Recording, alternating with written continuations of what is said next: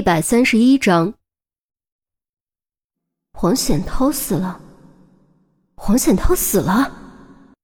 于西连洗漱都来不及，随便扎起头发，穿好衣服，叫上钟离，火速赶往案发现场。案发现场位于金地小区一期，都是那种五层的多层房，基础设施稍微有点旧，显然配不上黄显涛的身份，所以只可能是黄显涛买来包养情人的地方。事实证明了钟离的推断，这里的确是黄显涛包养情人的地方。可他没想到的是，黄显涛居然就死在床上，死在郭玲身边。楼梯间和门卫都有警员守卫，陆明和陈红都已经到了。孙红正在四处拍照，郭玲睡衣上、手上都是血，正坐在客厅里哭，吓得浑身发抖，缩成一团。啊，陈姐。你不是要在医院陪儿子吗？于西知道陈红是多么敬业，不到万不得已不会离开工作岗位。如果不是儿子病得严重，肯定不会请假去医院陪护。陈红撩了下头发，双手叉腰，叹了口气：“ 发生这么大的事儿，我能不来吗？”“嗨，没事儿，这不有我顶着吗？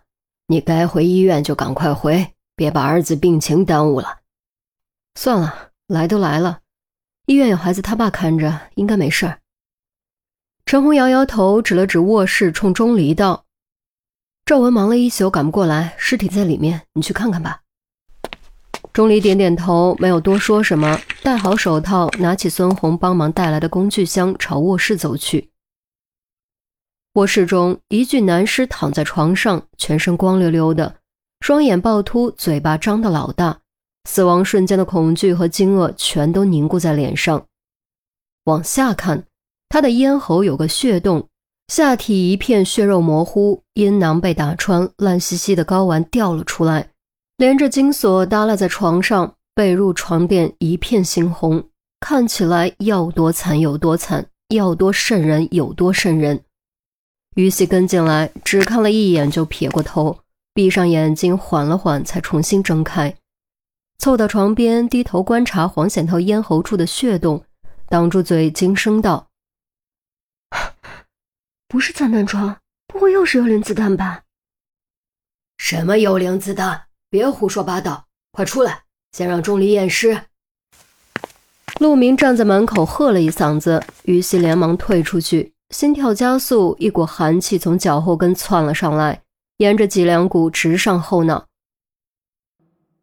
真的不是幽灵子弹吗？那伤口又该怎么解释呢？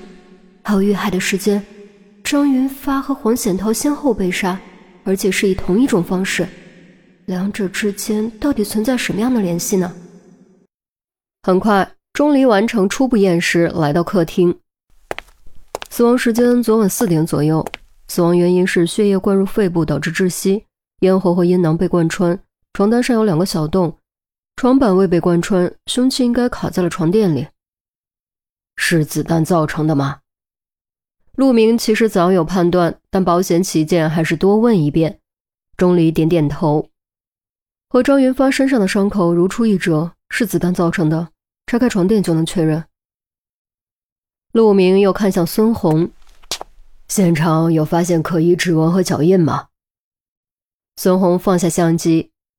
只有死者和这位女士两个人的指纹和脚印，除此以外没有任何可疑指纹和脚印。门没有撬锁的痕迹，窗户除了卫生间都有防盗窗，也没有被破坏的痕迹。陆明啧了一声，仰起头，双眉紧锁。又是几乎一样的密室谋杀案，门窗完好，没有可疑脚印、指纹、纤维、皮屑等，没有搏斗痕迹，没有枪。只有杀人的子弹和莫名其妙暴死的尸体。这一切到底是怎么回事？这一切到底怎么可能呢？陈红看了眼缩成一团、瑟瑟发抖的郭玲，同样陷入了深深的思索和疑惑。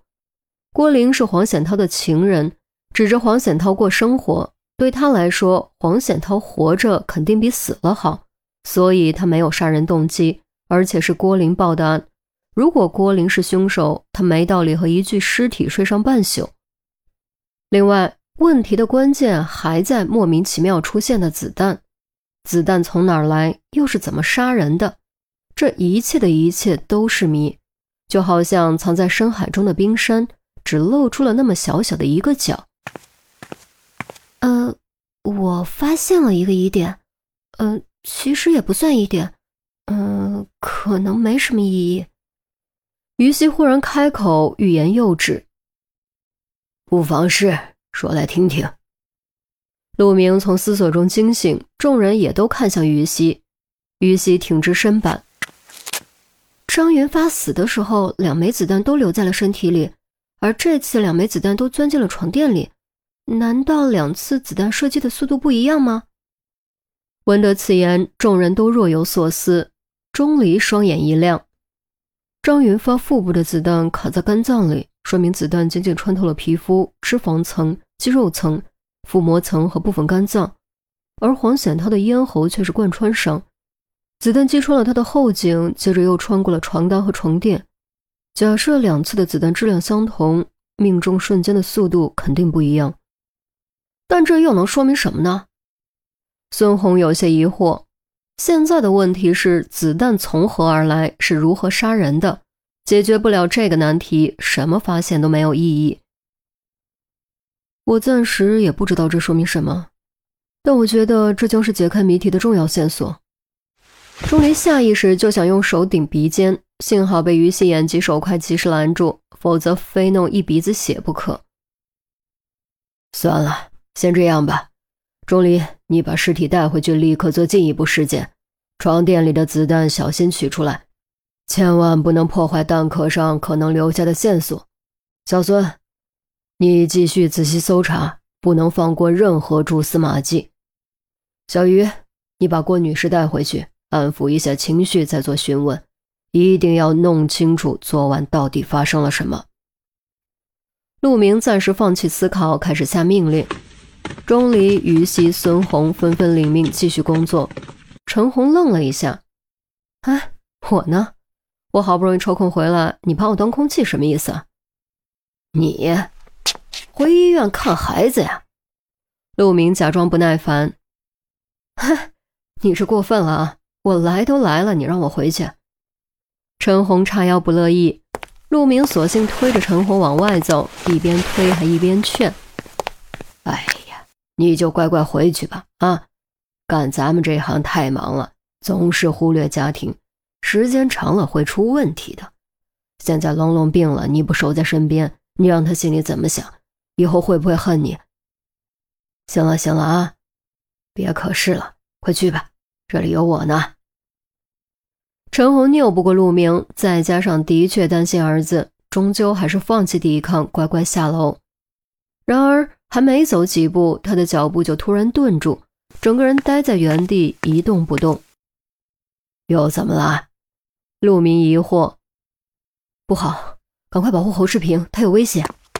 陈红一声惊呼，快步下楼冲了出去。